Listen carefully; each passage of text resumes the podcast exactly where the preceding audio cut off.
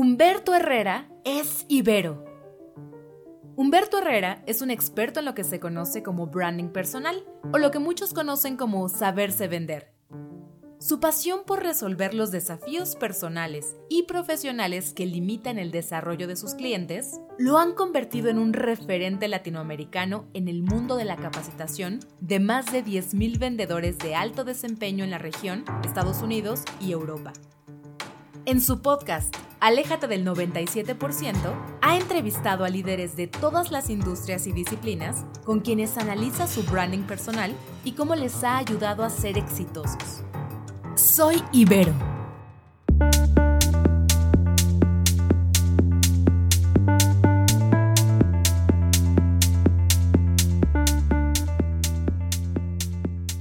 Humberto Herrera, bienvenido a esta cabina de Ibero 99. Eh, bienvenido a casa, a la Ibero nuevamente, estás de regreso. ¿Hace cuánto que eh, te graduaste en la Ibero? Estoy súper feliz de estar aquí. Muchas gracias a ti y a todo el equipo. Salí en 2007. Ya estoy ruco, ya pasaron algunos años. Cuéntanos, estabas en la prepa y ese adolescente que tenía que elegir un camino profesional, que siempre estamos muy jóvenes para elegir a los 17, 18. Muy. ¿Cómo vislumbraste ese camino profesional? ¿Por qué la Ibero y por qué la licenciatura que elegiste? a lo largo de la vida he conocido gente que tiene una claridad absoluta de cuál es su misión en la vida y qué es lo que quiere. Yo era la antítesis de eso. Yo estudié en, un en la preparatoria en el West Hill y estudié ahí por necesidad porque tuvimos unos problemas económicos y ahí nos ofrecieron una beca completa a mí y a mis hermanos. Después de terminar la prepa, empecé a buscar universidades. Yo quería estudiar en Libero, pero no sabía ni qué estudiar. Yo terminé estudiando ingeniería industrial en Libero. Estoy feliz y agradecido de haber podido estudiar en esta gran universidad. Estudié becado, lo cual estoy inmensamente agradecido con la universidad porque si no, no hubiese estudiado en una universidad privada. Pero la verdad es que no sabía qué es lo que quería. O sea, lo único que sabía es que quería salir adelante y sobre todo en el tema profesional económico. E, eso sí está muy convencido. Entonces, un tío que, que era muy exitoso me dijo, mira, si no sabes qué estudiar y quieres hacer dinero y quieres que te vaya bien en la vida, estoy ingeniero industrial. Y yo así de, ok, no sé ni qué es eso, y me metí. La verdad es que me costó muchísimo trabajo. Los primeros cuatro semestres no era bueno yo en matemáticas, entonces mirando en retrospectiva es como sí me faltaban algunas neuronas de haber elegido una ingeniería sin entender bien matemáticas, pero bueno, la saqué, terminé con muy, muy buen promedio, muy agradecido con, con la universidad, con mis profesores, con la oportunidad. Entonces esa es la historia. Si no eras tan bueno para matemáticas, ¿cómo lo sorteaste? ¿Cómo eh, administraste esa carencia y, la volviste un valor? O sea, ¿cómo lo aprendiste? ¿Con qué maestro? ¿Qué maestro en particular te, digamos, te quedó ahí como que te dejó un sello? Mira, es, es una pregunta muy interesante la que me haces. El, el maestro, que realmente es la palabra que utilizo, porque hay profesores y hay maestros. Este es un maestro, el arquitecto Fernando Báez, que nada tenía que ver ni con mi carrera, ¿no? Era un profesor de cine de una materia optativa que metí por error eh, la materia más importante que, que tomé en la carrera y yo creo que la que más me marcó. Entonces, para nuestros amigos y amigas que nos están escuchando y que están pensando en dónde estudiar, etcétera, todas las universidades tienen pros y contras. Uno de los grandes pros de la Ibero es que te abres a personas, ideologías y circunstancias que no son las que tú conoces y las que tú dominas. Y eso es una oportunidad increíble en la vida. Y es lo que me pasó a mí. Una clase de cine con un, un arquitecto que realmente era un verdadero filósofo y fue el que me ayudó a entender que pues en la vida hay que entrarle con todo. Y te diría que mi persistencia en el tema de matemáticas, que yo estaba desesperado por, por pasar las materias, se debió mucho gracias al apoyo y la guía de esta persona. Compañeros, hubo compañeros que además de que, claro, conocemos otro tipo de ideologías, pensamientos, de pues bagajes. Sí. ¿Algún compañero en particular que te, que te haya impresionado? ¿Hubiera una cualidad que te inspiraba con el que hacías equipo? O a lo mejor no, a lo mejor era un antagonista, pero a veces esos antagonistas los respetamos mucho. Eh, me, me, gusta cómo lo pones y eso habla bien de cómo ves la vida. eh, hay, hay, hay, varios compañeros, yo creo que en particular hay, hay dos. Eh, hay uno que se llama Eduardo Prats, que es mi mentor absoluto y es alguien que cuando yo estaba perdido en la vida, fue alguien que me abrió las puertas, me dio grandes oportunidades. Cuando terminé la carrera, me dio un trabajo en una empresa increíble en Los Ángeles, en Estados Unidos. Yo no había, hablaba bien inglés, entonces aprendí inglés. O sea, en, este tema de, conocer gente increíble, creo que también la Ibero tuvo un papel muy, muy importante. Eh, y también otro gran amigo, Rodrigo Escudero, que hoy es eh, uno de los cerveceros más importantes que existen y, que siguió un camino padrísimo y que también para mí fue un maestro, un gran amigo. Vaya, la lista es, es extensa. Yo te diría que hay mucha gente que se mete a la carrera porque quiere echar fiesta. Yo por mis circunstancias y por cómo veía la vida, la verdad es que no, no, yo no me, yo no me dediqué a eso, yo me dediqué a trabajar porque eh, yo empecé a trabajar muy joven y trabajé toda la carrera. Y la combinación de trabajar con la educación libero fue algo padrísimo, fue un sándwich muy divertido. Hoy eres un especialista en branding personal, uh -huh. ¿no? Eh, podemos acudir a ti, nos puedes asesorar, incluso nos puedes enviar un newsletter eh, todos los días o cada semana, estamos cerca de ti. Pero, ¿qué es el branding personal y cómo llegas a, ya a dedicarte específicamente a eso? Yo termino la carrera y muy emocionado. Eh, yo, yo había tenido trabajos, a veces utilizo la palabra menial, pero ya no sé si hoy en día es políticamente incorrecto utilizarla. Pero tuve varios trabajos, por ejemplo, fui telefonista y fui cocinero en Pizza Hut. Eh, trabajé en Tepito dos años. Eh, tuve un puesto de ropa usada en un tianguis en Coajimalpa, cerca del Ibero, etcétera. Eran trabajos que requerían una poca capacidad intelectual. Eventualmente, cuando yo me graduó, dije, ahora sí es mi momento. Ahora sí voy a tener un trabajo del que yo me siento orgulloso.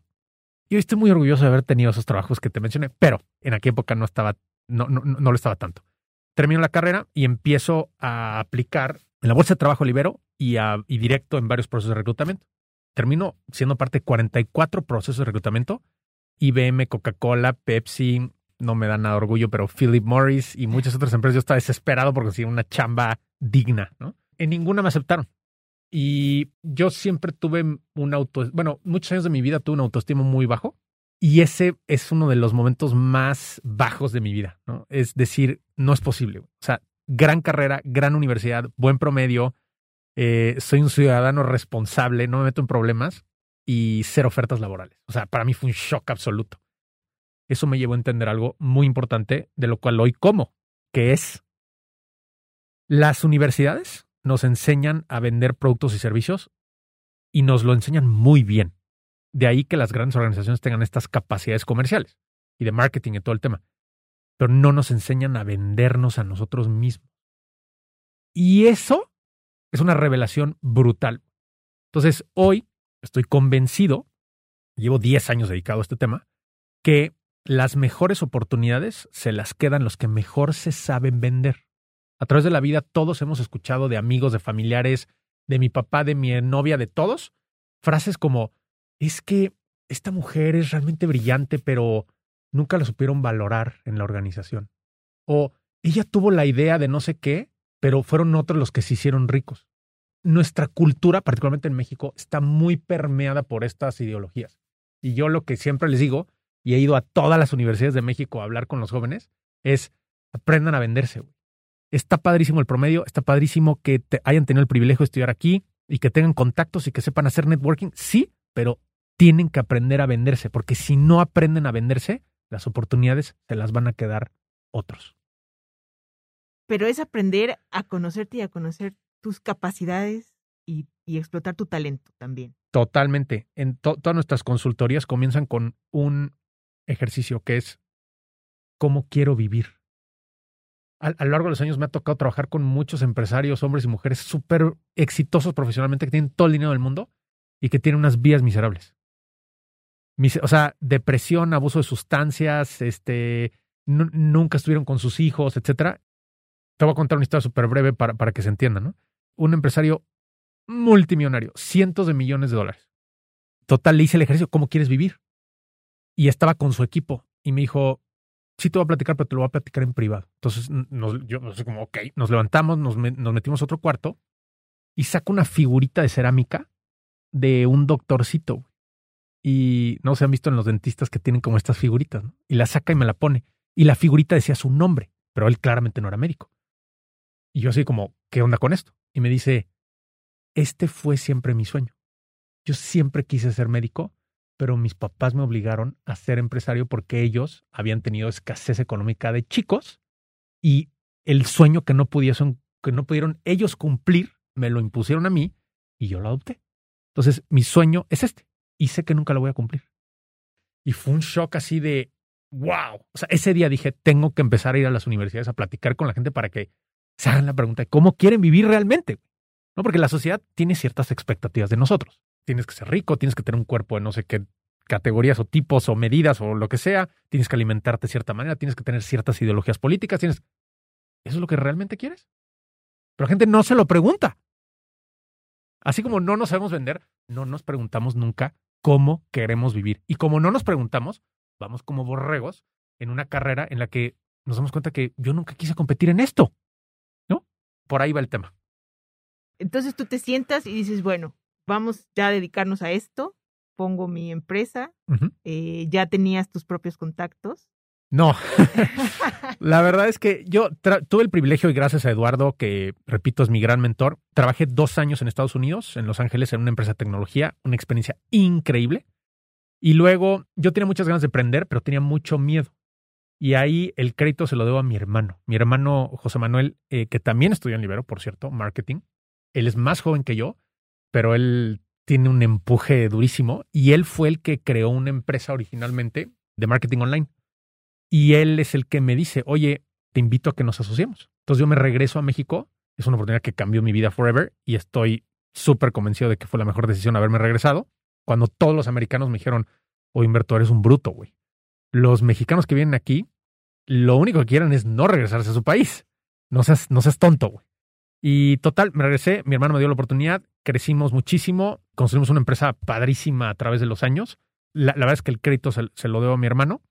Él fue el que nos dio este empuje inicial que, pues que yo no tenía el valor en aquel momento.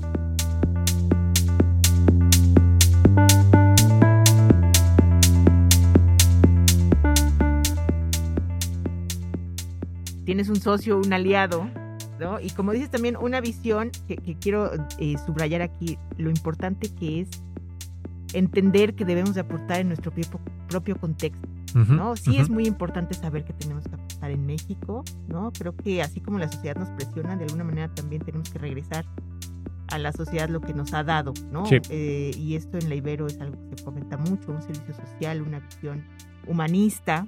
Sí. Y ¿qué tanto te queda por hacer en México? O sea, ¿tú qué dirías tu empresa hoy a, a 10 años? Como tú, tú sí haces este ejercicio. O sea, ¿qué crees? Ya estás aquí, ya estás instalado, tienes tu empresa. ¿Qué más puedes hacer en los próximos 10 años? 20. Es, es, una pregunta muy interesante y te diría que hay mucha gente que contestaría, o el Humberto antes hubiera contestado con un, quiero hacer más dinero quiero hacer, conseguir más clientes, y claro que quiero hacer eso, pero ¿qué es, ¿qué es lo que me he dado cuenta? Soy una persona que me obsesiono con con un tema durante algunos meses y, no dejo de darle vuelta. Y el tema que traigo ahorita de obsesión es el tema de creer en nosotros mismos. Hay una pregunta que yo siempre me he hecho que es ¿por qué hay cierta, por qué hay ciertos artistas que llegan mucho más lejos que otros? ¿Por qué hay ciertos millonarios que acumulan mucho más que otros? ¿Por qué? Porque creen más en sí mismos que los demás. Entonces regresamos a este tema de que la vida no es lineal en el tema de la acumulación de títulos, capacidades, relación. No, no, es cierto, no es meritocrático en ese sentido. Es meritocrático en base a cuánto crees en ti mismo. Y para mí, a veces es muy triste. Por ejemplo, yo uno de los primeros involucramientos que, que me hice con Libero en años recientes fue con este programa de Si quieres, puedes, que es un programa para los que nos están escuchando que es increíble. Es un programa de, de, de becas súper bien diseñado, súper bien integrado, donde no solamente apoyan con el tema educativo, el costo de, la educación, sino también apoyan con, eh, los apoyan con computadoras, los apoyan con asesoría psiquiátrica, o sea, hay, un tema muy, muy bien hecho. Y cuando yo conozco el programa, me doy cuenta que de mil, voy a decir las cifras mal, pero de mil doscientas becas que habían entregado a jóvenes de escasos recursos en toda la República Mexicana, habían desertado la mitad. Y para mí fue así como, ¿cómo puede ser eso, güey? O sea, estas mujeres y estos hombres, en muchos de estos casos, son los primeros que van a tener una carrera en su familia. El efecto dominó que ellos podrían tener benéfico es, importantísimo. ¿Por qué desertaron? Entonces yo me involucré con ellos y empezó, eh, o sea, no los voy a aburrir ahorita con, lo que encontramos porque fue súper interesante, pero en resumen, eh, fue una doble falta de integración. Primero, no se sentían integrados con otros jóvenes del Ibero pero la parte que para mí fue un shock absoluto fue que eh, dejaron de ser aceptados en muchos casos por sus propias familias. Porque sus familias, ellos llegaban a su casa y sus familias decían, ah, ahora te crees fresita libero, ¿verdad? No. ¿Te crees saberlo todo? Sí, te crees saberlo todo, te crees mejor que nosotros. Lo cual no era cierto. Pero esa doble falta de, pertenencia eh, eh, hizo que, que, la gente se fuera. Entonces, yo me involucré con, también con mi hermano y con José Manuel Sardain y empezamos a trabajar con estos jóvenes y es un tema de, de, creer en ti mismo al final de cuentas, de creer que, que sí se puede, que puedes seguir, que no sabes qué va a pasar, pero que vale la pena terminar tu educación, que vale la pena conseguir el trabajo, que vale la pena invitar a salir a la niña que te gusta, ¿no? Es, es, hay que entrarle. Entonces, creo que ahora sí respondiendo a tu pregunta es, mi misión en los siguientes años es ir, sobre todo con los jóvenes, en Libero y en otras universidades, y decirles y trabajar en una metodología para cómo pueden creer más en sí mismos, en sí mismas. Ese es mi objetivo. Si yo puedo avanzar algo en eso, yo me puedo morir tranquilo. Humberto, esto es muy interesante y para los que están escuchando, te pueden encontrar en humbertoherrera.com. Humbertoherrera.com o en Instagram. Humberto Herrera Oficial también. Humberto Herrera Oficial, eh, te pueden contactar y, bueno, como ya sea para asesoría, ya sea para hacer a lo mejor una, especie de práctica contigo, eh, entiendo que estás abierto a ello. 100%. Eh, los que tengan dudas, búsquenme. Sobre todo en Instagram, búsquenme. Yo llevo los mensajes y con muchísimo gusto los oriento. Yo también estuve perdido, yo también no sabía qué hacer. Así que si los puedo ayudar en algo, búsquenme. Bueno, pues por eso va esta última pregunta. Ok, entonces el Humberto de antes logró, logró tener una profesión, logró, eh, pues, ahora sí que labrar un camino profesional interesante, importante. Invitó a salir a la chica que le gustaba y, le dijo que sí, y no solo le dijo que sí, sino que ya hoy, hoy tienen este un pequeño, ¿no? O sea, hay una familia, etcétera. Pero si regresáramos el tiempo, y volvías a estudiar en la Ibero. Sí. Aunque fuiste exitoso en ingeniería industrial, ¿qué estudiarías ahora? Muy, muy buena pregunta y muy poderosa pregunta. Yo estudiaría algo más relacionado a algo con habilidades humanas, algo más cercano a marketing, comunicación, algo de ese estilo. Y no me hiciste la pregunta, pero sí me gustaría responder otra potencial pregunta que es, ¿qué hubiese hecho diferente? Hubiera aprovechado muchísimo más las materias de integración y las hubiera metido con muchísimo más investigación previa y cuáles son los profesores interesantes, cuáles son las materias interesantes, porque sí aprendí muchísimo ingeniería y me ayuda hoy en mi negocio, pero para mí el gran aprendizaje fueron las materias de integración y exponerme a personas eh, de otras realidades, que igual y no comulgo con sus ideologías, pero es padrísimo este contraste interactuar. Sí. ¿Y psicología? Eh, psicología, sí, psicología pudo haber sido una, una idea, sí, una posibilidad interesante, aunque, aunque soy, no soy tan reflexivo, estoy un poquito más del lado izquierdo en el tema pragmático, entonces creo que me hubiese quedado más con un tema de comunicación. Entonces estarías aquí con nosotros en la radio. Es correcto. Muy bien, Humberto. Muchísimas gracias por regresar a casa y ya sabemos que nunca has dejado de tener un pie en la Ibero. Gracias a ustedes, un privilegio compartir con todos. Les mando un fuerte abrazo y es el momento que empiecen a creer en ustedes mismos. Soy Ibero es un podcast para reconocer y visibilizar la labor de los y las egresadas que trabajan todos los días por una sociedad más justa, libre y solidaria. Soy Ibero. Disponible la primera temporada en plataformas de audio y en el sitio ibero99.fm. Soy Ibero. En los podcasts de Ibero.2 alteramos la realidad.